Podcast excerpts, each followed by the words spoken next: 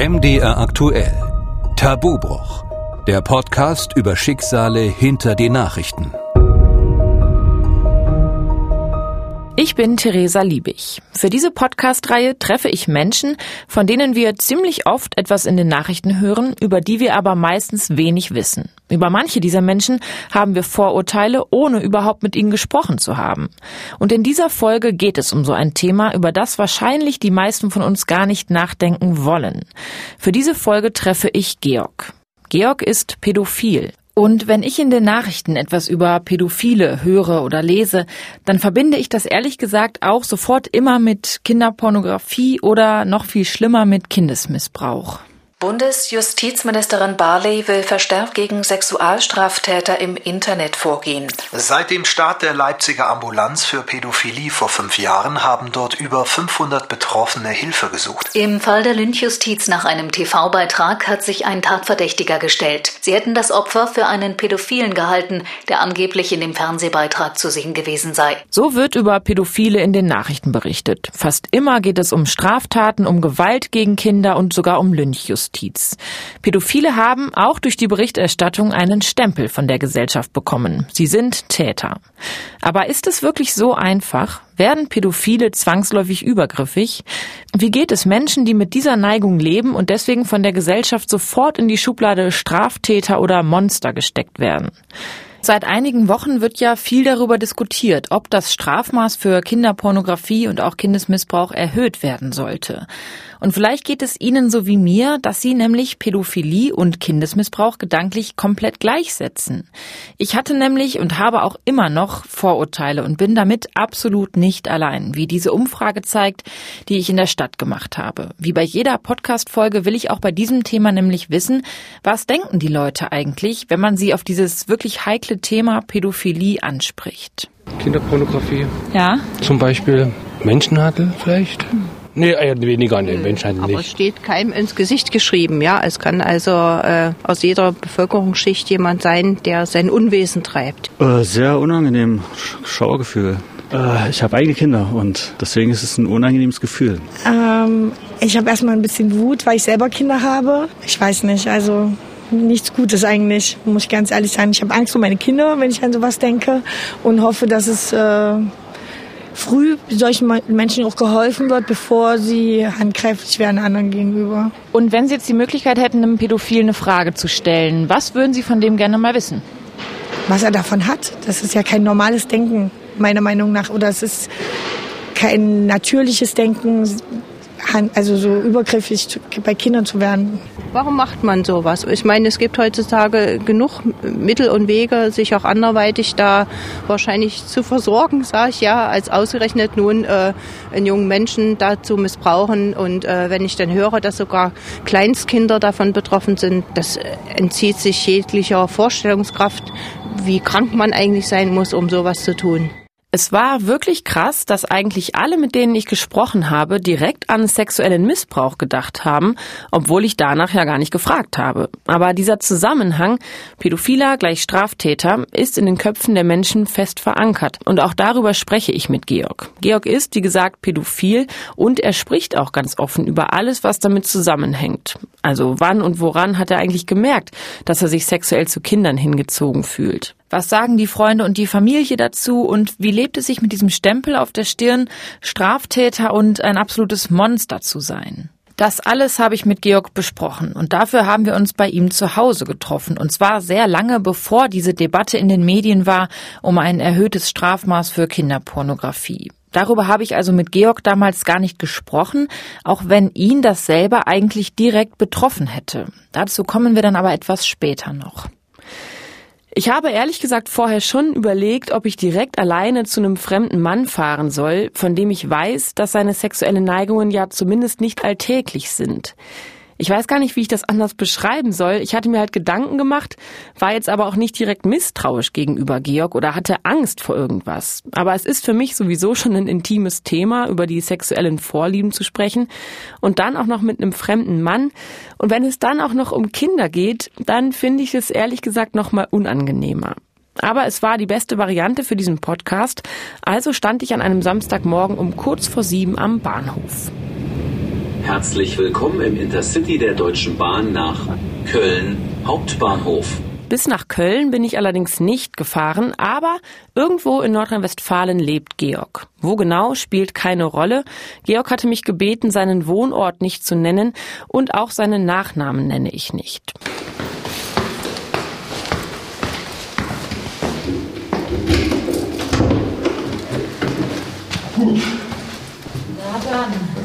Ich bin Georg, ich bin jetzt 62 Jahre alt und habe vor ziemlich genau 30 Jahren ungefähr meine pädophile Neigung an mir bewusst wahrgenommen.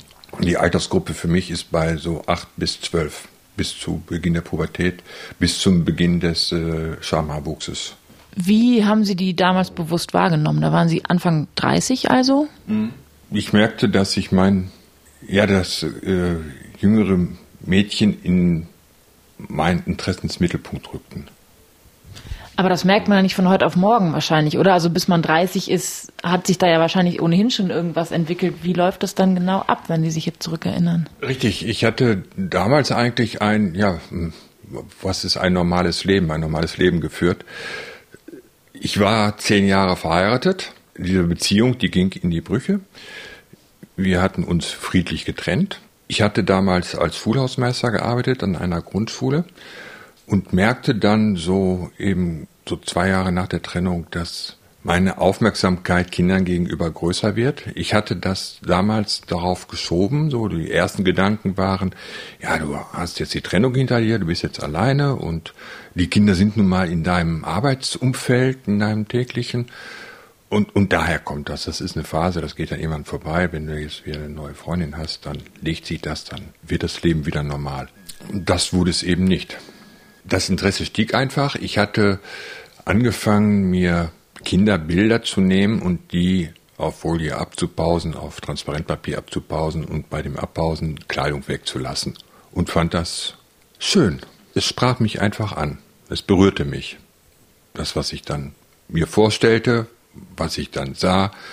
Ich hatte zum Teil Aufklärungsbücher, Aufklärungsmaterial für Kinder genommen, in denen Kinder unbekleidet abgebildet wurden. Ich habe dann im Internet nach Bildern gesucht, FKK Urlaubsbilder. Es gab damals noch mehr als heute, es gab aber auch mehr wirklich problematisches Material, Missbrauchsmaterial.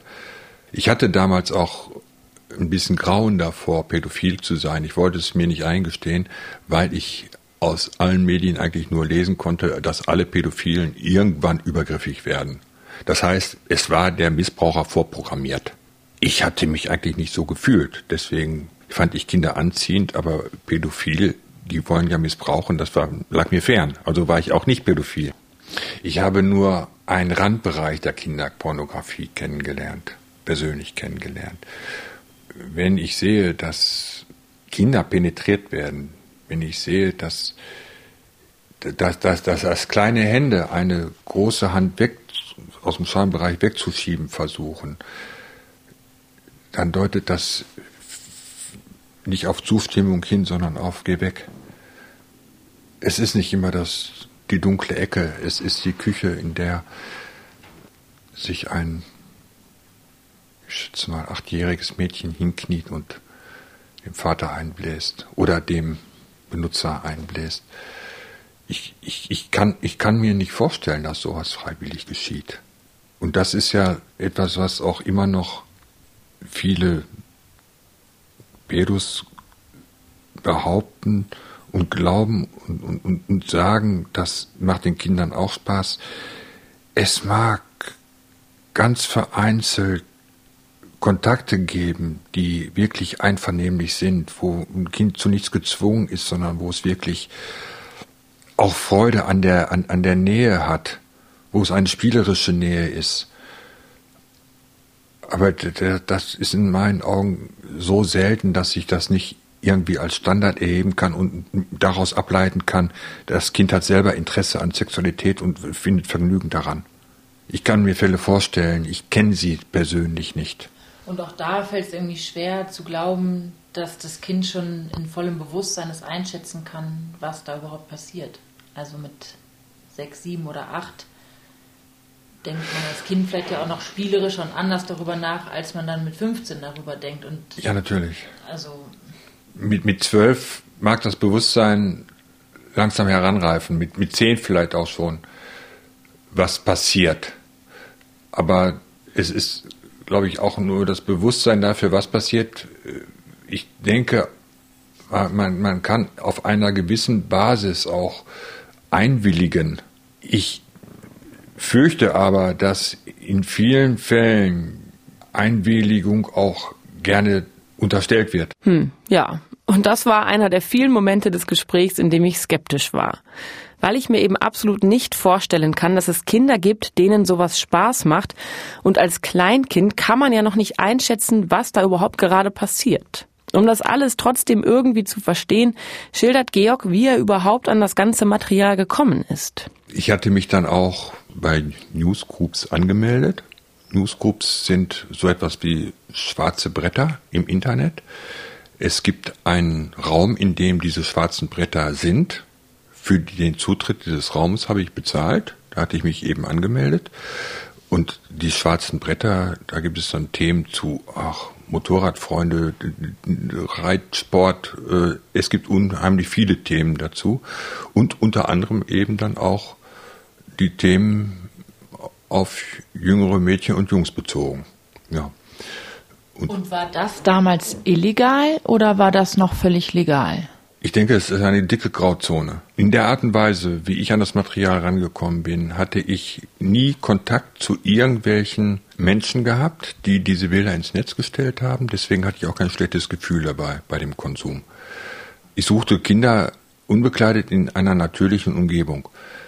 Das war das, was ich gesucht hatte. Und gestoßen bin ich dann eben auch auf anderes Material. Das andere Material, das hat mich auch, ja, es war eine Mischung aus Widerwillen und Ansprechen. Es hat mich angesprochen, es hat, auch, hat auf mich gewirkt. Es führte dazu, dass ich eben wirklich die Missbrauchsdokumentation auch konsumiert hatte.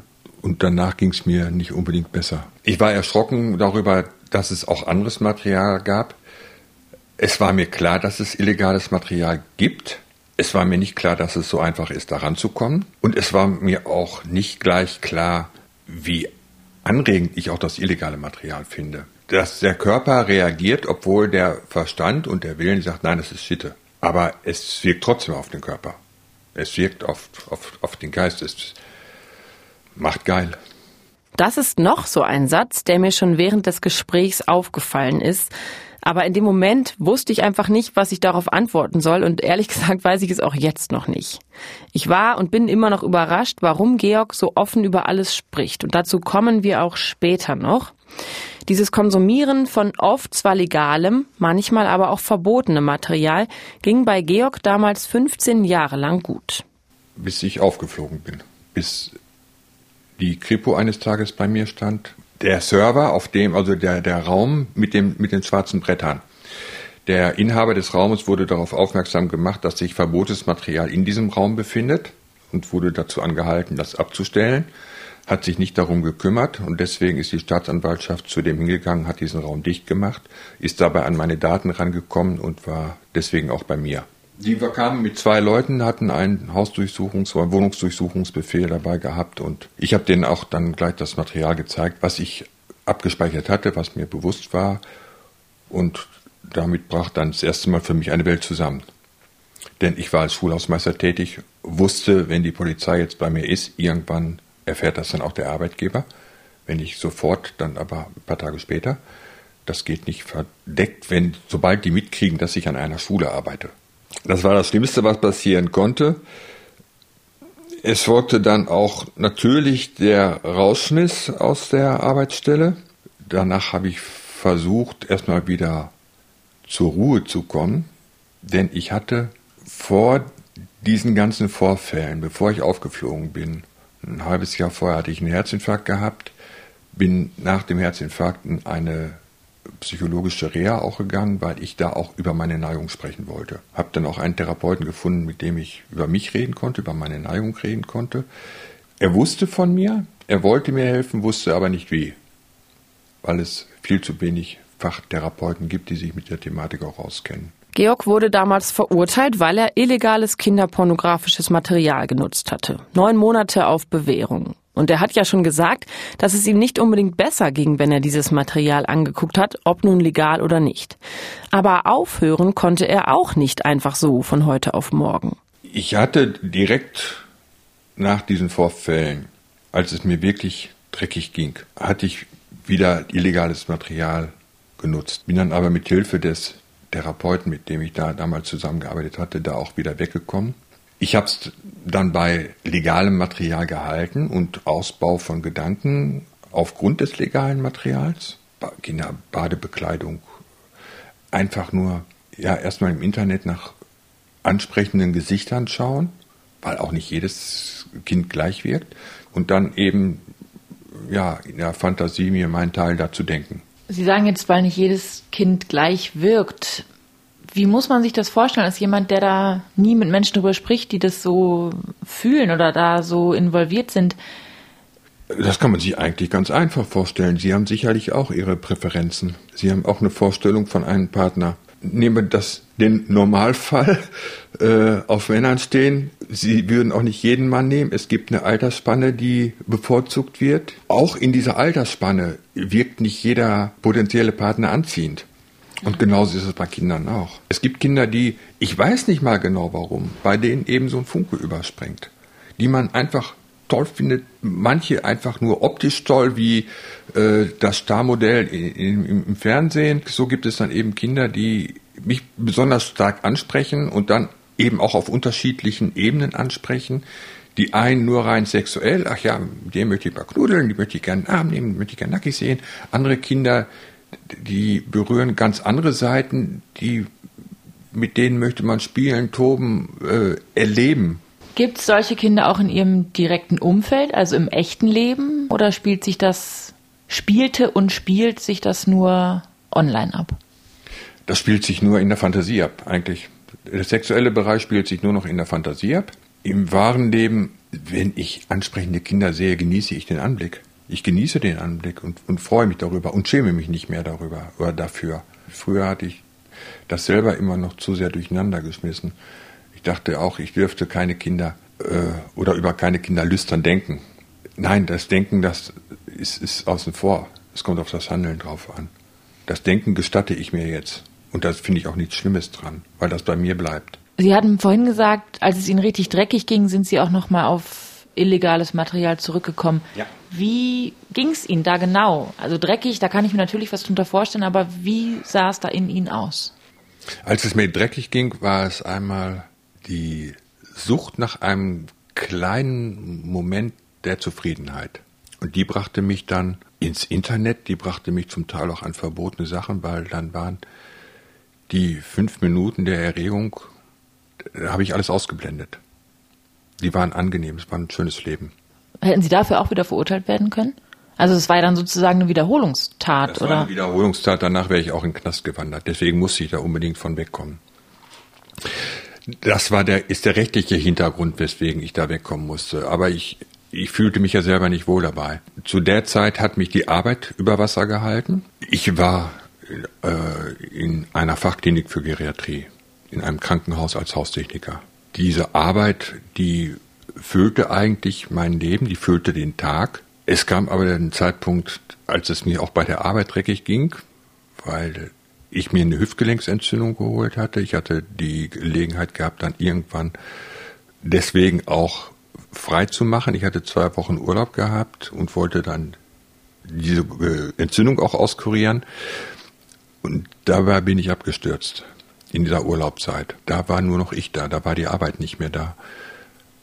Und dann habe ich festgestellt, wenn die Arbeit wegfällt, dann bleibt dann nur noch der Wichser, der sich zum Anblick von missbrauchten Kindern einen runterholt. Und mit dem Menschen wollte ich nicht mehr leben. Und auf dem Weg, auf der Suche nach einem Weg aus dem Leben raus, bin ich dann an die KTW-Therapie gekommen. Ja, ich wollte mit diesem Menschen eben nicht mehr leben. Konnte ich nicht mehr. Ich wollte mich eigentlich nicht umbringen, aber ich wollte so nicht mehr leben. Ich konnte so nicht mehr leben. Und da sah ich keine andere Möglichkeit mehr, als irgendwie einen Weg aus diesem Leben zu suchen. Selbstmord klingt immer so nach einer Gewalttat.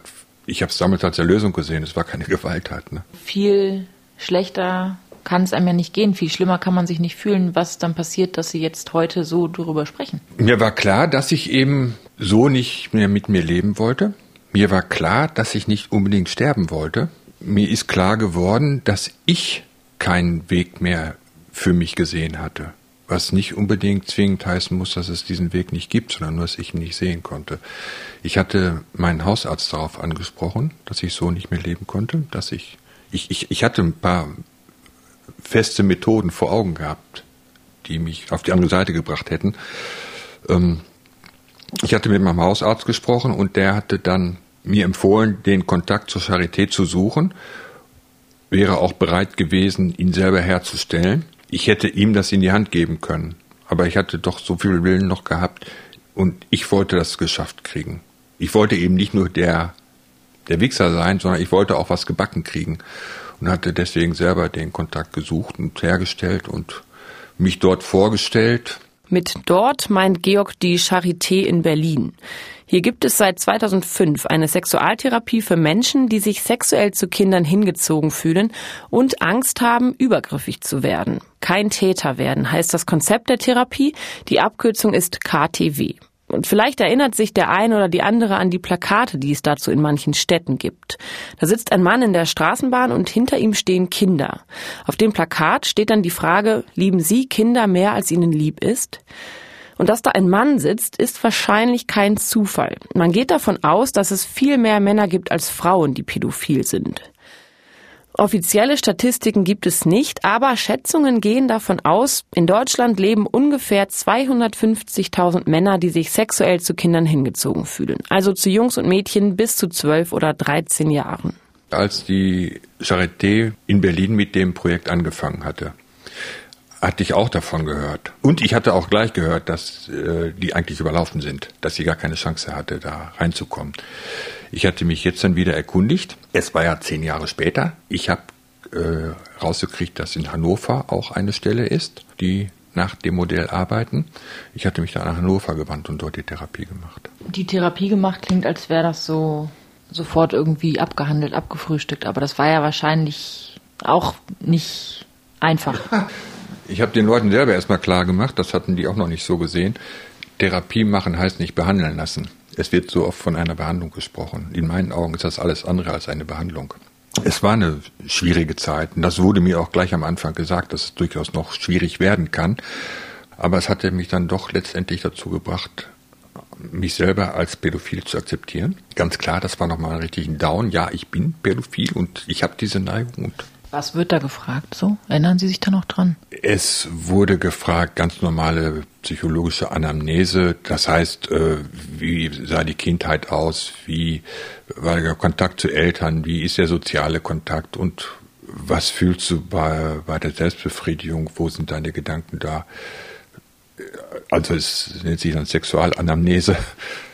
Die Fragebögen gingen da wurde ähnliches nochmal gefragt. Da ging es hin bis zu einem Kreisdiagramm, ähm, in dem man aufzeichnen sollte, wie prozentual, prozentual aufgeteilt die Erregbarkeit zu gewissen Altersgruppen ist.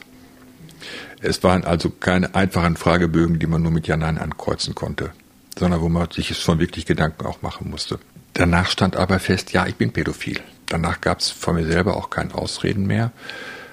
Was wird dann mit mir? Weil ich immer noch daran glaubte, was die Medien sagten, ja, irgendwann werden alle Pädophilen übergriffig. Was kannst du jetzt tun, damit es eben nicht so weit kommt? Und wie groß sind die Chancen, dass es eben überhaupt klappt? Und das ist auch das Ziel der Therapie. Ziel ist es offenbar ja nicht, dafür zu sorgen, dass diese Neigungen verschwinden, sondern dass man sie so kontrolliert, dass es nicht zu Übergriffen an Kindern kommt. Yep die, die Neigung ist nicht therapierbar. Man müsste mich kaputt machen, um das hinzukriegen. Das wird nicht funktionieren. Das heißt, Sie von sich sagen auch gar nicht, dass Sie ein Problem damit haben, dass Sie pädophil sind, sondern Sie hatten immer nur das Problem damit, möglicherweise doch irgendwann übergriffig zu werden. Ja. Anfangs ja. Ja, ohne Pädophilie würde es sich einfacher leben lassen, klar. Weil viele Stigmata nicht äh, zum Einsatz kämen. Man, man, man brauchte sich nicht verstecken. Gibt es denn Orte, die Sie bewusst aufsuchen oder bewusst meiden? Es gibt keine Orte, die ich bewusst meide. Es gibt schon Orte, Kirmes, Volksfeste, wo Kinder zu sehen sind, ja. Und wie muss ich mir die, das vorstellen? Sie fahren dann hin, um Einfach nur zu gucken oder was spielt sich da ab? Ich kann mir das nicht richtig vorstellen. Also im Moment ist es so, dass ich die Gelegenheiten nicht auslasse, Kinder zu sehen und mich am Anblick von Kindern erfreue. Es gibt viele gut aussehende Kinder und wenn ich mich nicht in die Masse begebe, dann habe ich auch keine Chance, mal ein bisschen mehr zu sehen. Mit mehr zu sehen meine ich jetzt eben, das Kind zu finden, das Mädchen zu finden. Etwas, was mich stärker anspricht. Und um dieses Gefühl, das dann entsteht, zu erleben. Deswegen begebe ich mich an Orte, an denen ich auch Kinder treffen kann. Also im Theater ist die Wahrscheinlichkeit geringer als im Kino auf Kinder zu stoßen. bewusst in den Kinderfilm oder Nein, das gar nicht mal so unbewusst. Also bewusst mache ich das sowieso nicht mehr, weil ich nicht mehr nachlaufen möchte. Seit ich das Ganze viel mehr in mein Leben integriert habe, nicht mehr so trenne, sondern eben den, den, auch, auch den Anblick, den ich, der sich mir bietet beim ganz normalen Einkaufen. Seit ich den viel mehr genießen kann, brauche ich gar nicht mehr so bewusst danach suchen. Sondern ich nehme das, was kommt. Also das heißt, wenn Sie zum Beispiel einkaufen gehen und durch die Gänge im Supermarkt läuft nun eine Mutter mit ihrem neunjährigen Mädchen, das spricht sie dann an, das Mädchen. Eventuell. Und dann fantasieren Sie auch und stellen sich bestimmte Dinge vor oder Also wenn, wenn das dann eine Person ist, bei, bei, bei der dieser innere Funke überspringt, dann kann es durchaus sein, dass ich mir das Bild anschließend zu Hause in meinen Fantasien nochmal hochhole und dass ich mich dazu auch befriedige, ja. Und da denken Sie auch gar nicht drüber nach, was wäre, wenn die Mutter jetzt wüsste, was ich hier mache. Die wäre sicherlich nicht begeistert, Aber den Gedanken blenden Sie dann aus wahrscheinlich, dass die das weil der eigentlich nicht relevant ist. Der, der Gedanke ist für mich eigentlich nicht so relevant, denn wo sollte der hinführen? Diesen Gedanken müsste die Mutter dann ja nicht nur bei mir haben, sondern bei jedem Menschen, der ihr Kind anguckt. Ich glaube, wenn das der Fall wäre, hätte die Mutter ein größeres Problem als ich und sollte sich Hilfe suchen. Und bezogen auf das Kind, das ist jetzt rein spekulativ, aber wenn das Kind wüsste, was in ihrer Fantasie mit ihr passiert, Es ist Spekulation. Es wäre nicht schön. Aber wenn ich, und da bin ich nicht ganz alleine, und da sind auch die Pedos nicht ganz alleine, viele Menschen haben Fantasien. Wenn, wenn ich äh, zu einem inneren Bild von Angela Merkel masturbieren würde, würden das auch viele Leute komisch finden. Was würde Angela Merkel dazu denken? Wahrscheinlich was anderes als das Kind. Aber es ist beide Spekulation. Beide wissen es nicht. Beiden ist es egal. Inzwischen haben wir mehr als eine Stunde miteinander gesprochen und ich hatte zumindest einen Eindruck davon, wie es Georg in den vergangenen 30 Jahren ging. Er stand kurz davor, sich das Leben zu nehmen. Er spricht von einem Stigma, das er hat und hatte selber immer wieder Angst, übergriffig zu werden, bevor er die Therapie gemacht hat.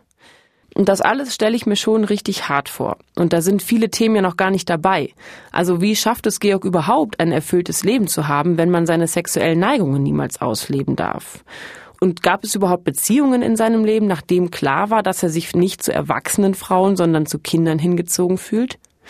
Ja, die gab es, aber es war kompliziert. Diese Frau hatte eine achtjährige Tochter im Haushalt wohnen und mit der im Laufe der Zeit stellte ich dann fest, dass dieses Kind mich doch manches Mal mehr erregt als die Frau. Ich habe viele, viel schöne Zeit mit dem Kind verbracht, ohne dass es zu, zu, zu irgendwelchen sexuellen Annäherungsversuchen auch nur kam, weil, weil das Kind war einfach zu nah. Da hatte ich nicht mehr die Distanz, die ich im Internet gefunden hatte.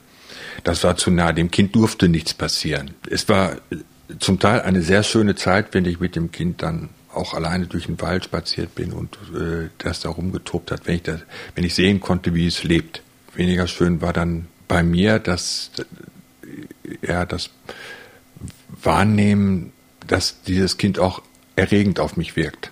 Das war eine Zeit, wo ich von anfing eigentlich diesen Teil, diesen männlichen Teil, den ich dafür verantwortlich machte, in mir als Mensch abzutöten. Es führte dazu, dass ich nach drei Jahren impotent war, dass ich also penetrativ nicht mehr gefährlich werden konnte für das Kind. wie das führt dazu.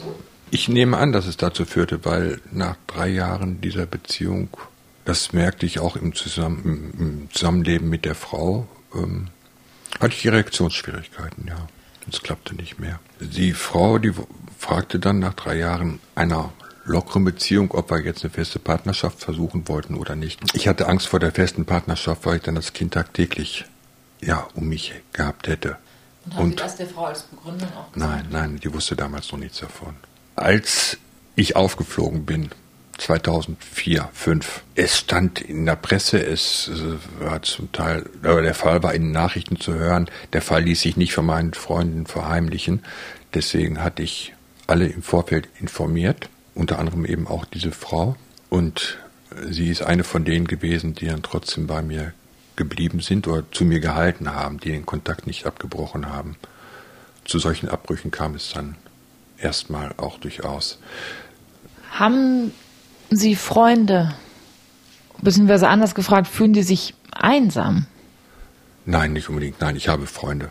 Ich habe Freunde von damals noch. Ich habe neue Freunde auch seitdem kennengelernt.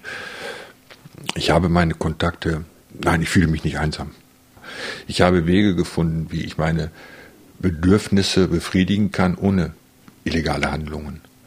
Es ist zum Teil auch eine Lösung für mich rein persönlich, dass ich das Bedürfnis nach menschlicher Nähe nicht nur im Kontakt zu einem Partner auslebe, sondern zum Beispiel über Kuschelgruppe, Tantra-Gruppe. Ich mache Tantra.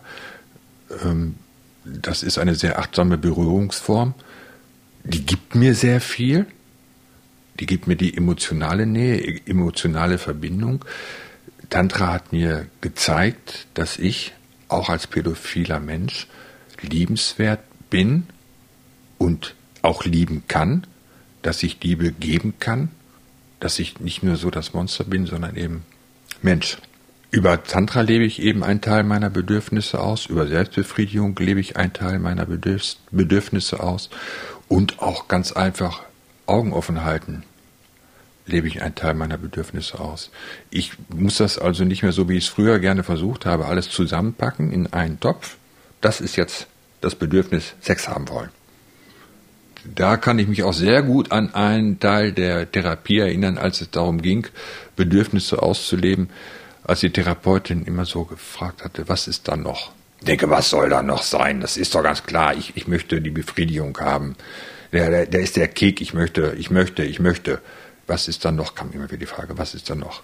Bis ich dann wirklich mal zu Hause darüber nachgedacht habe, ja, was ist dann noch?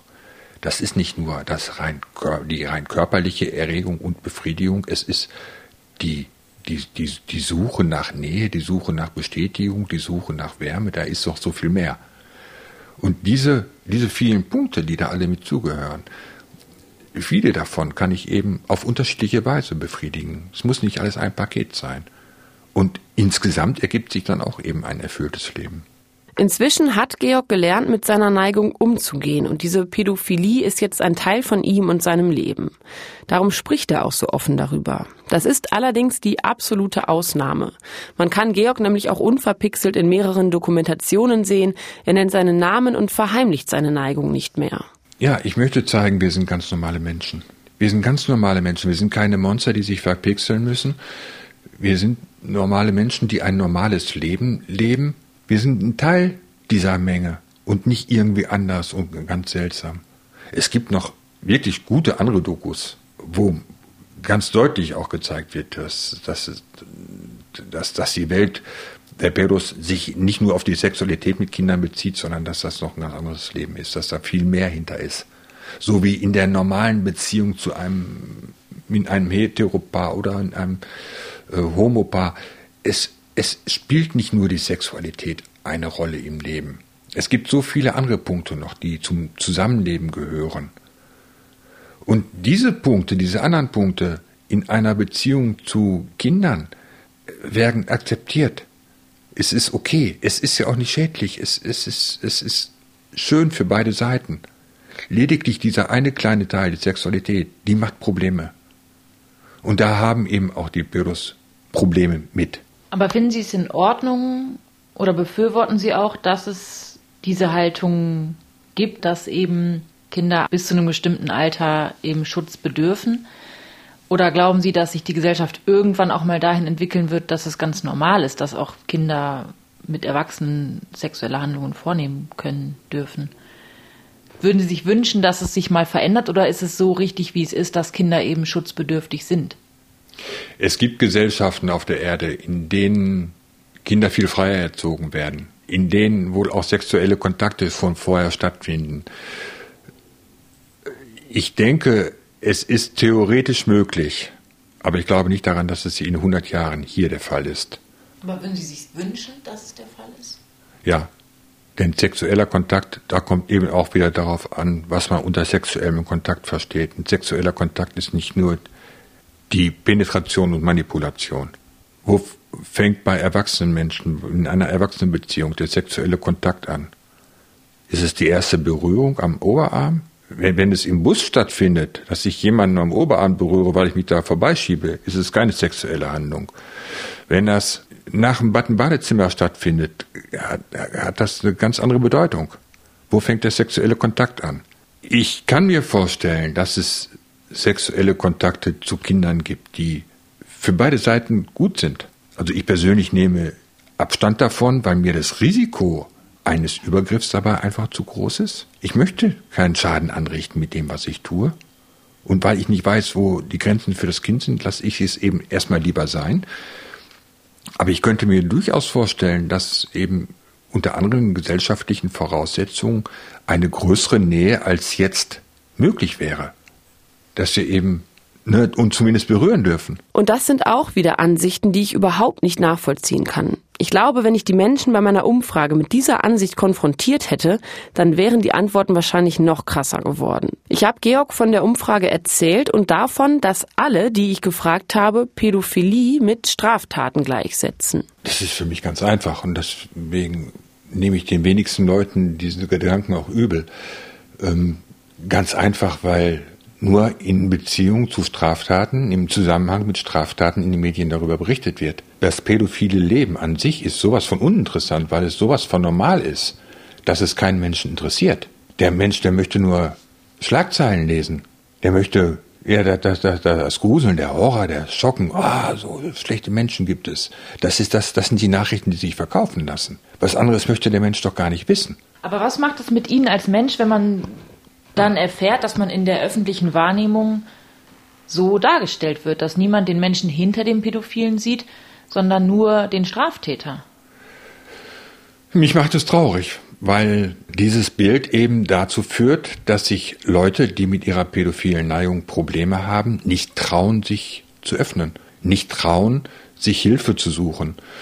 Ich finde es traurig, weil auch Therapeuten, die Menschen helfen wollen, sich dem Thema fernhalten, weil wenn sie offen bekannt geben, dass sie pädophilen Menschen helfen, auch mit Unterstützung von Missbrauch gerne in einen Topf geworfen werden und das aus dem Grunde gar nicht erst machen. Also das ganze Stigma, das ganze Bild vom Pädophilen, das auf Missbrauch aufbaut, ist ja sowas von falsch, weil über die Hälfte der Missbrauchsfälle werden ja nicht mal von pädophilen Menschen verursacht oder gemacht. Beim Missbrauch spielen viel häufiger ja einmal ganz andere Faktoren eine Rolle, wie Machtmissbrauch. Da sind Kinder ganz einfach ein einfaches Opfer. Es mag eigene Hilflosigkeit sein. Ich, ich, ich weiß nicht, was es alles für Gründe gibt. Aber zum Übergriff selber, ob jetzt bei pädophilen oder nicht pädophilen Menschen, gehört was anderes als die Neigung, in meinen Augen. Das stimmt, was Georg sagt. Auf der Homepage von Kein Täter werden, dem Programm der Charité, steht, nicht jeder Pädophile begeht sexuellen Kindesmissbrauch und nicht jeder Sexualstraftäter ist pädophil. Eine Studie der Uni Regensburg aus dem Jahr 2010 hat ergeben, 60 Prozent derjenigen, die wegen sexueller Übergriffe auf Kinder im Gefängnis saßen, sind überhaupt nicht pädophil. Diese Fakten kommen aber bei den Leuten eben kaum an. Nicht mal für Georgs eigene Familie ist die Situation einfach, auch nicht nach so vielen Jahren. Vier Geschwister haben Sie, hatten Sie gesagt? Ich habe vier Geschwister, drei Schwestern, ein Bruder, ja. Unterstützen Sie das? Unterstützen die das in vollem Umfang oder gibt es in meiner Familie und im engsten Freundeskreis, also wirklich Ihnen vertraute Personen, die auch sagen, lass das lieber und mach es nicht öffentlich oder die Sie sogar ablehnen mit Ihrer Haltung? Es gibt keinen, der mir zustimmt der sagt, mach weiter so. Die haben akzeptiert, wie ich bin. Die haben meine Arbeit akzeptiert. Auch meine Schwester hatte gesagt, auch in, dem, in der Doku noch, dass sie es für mich tut, weil ich ihr schon viel geholfen habe und sie mir auch mal helfen möchte. Sie wird es aber kein zweites Mal machen. Weil das ein belastetes Thema ist. Und weil die Menschen, die nichts damit zu tun haben, auch ungern damit in Verbindung gebracht werden, weil das belasten könnte. Es belastet den Alltag. Sie belastet das jetzt. Ich frage zum Schluss immer alle Leute, und das würde ich jetzt, glaube ich, auch fragen, was wünschen Sie sich? Ich wünsche mir eigentlich, dass Menschen, die mit ihrem Leben Probleme haben, ohne Angst Hilfe suchen können. Denn der Rest ergibt sich eigentlich daraus, dass die Neigung als solche akzeptiert wird, dass es, es muss keiner die Neigung schön finden oder gutheißen, aber akzeptieren. Die Leute, die diese Neigung haben, als Menschen akzeptieren. Wie gesagt, die meisten fallen gar nicht auf.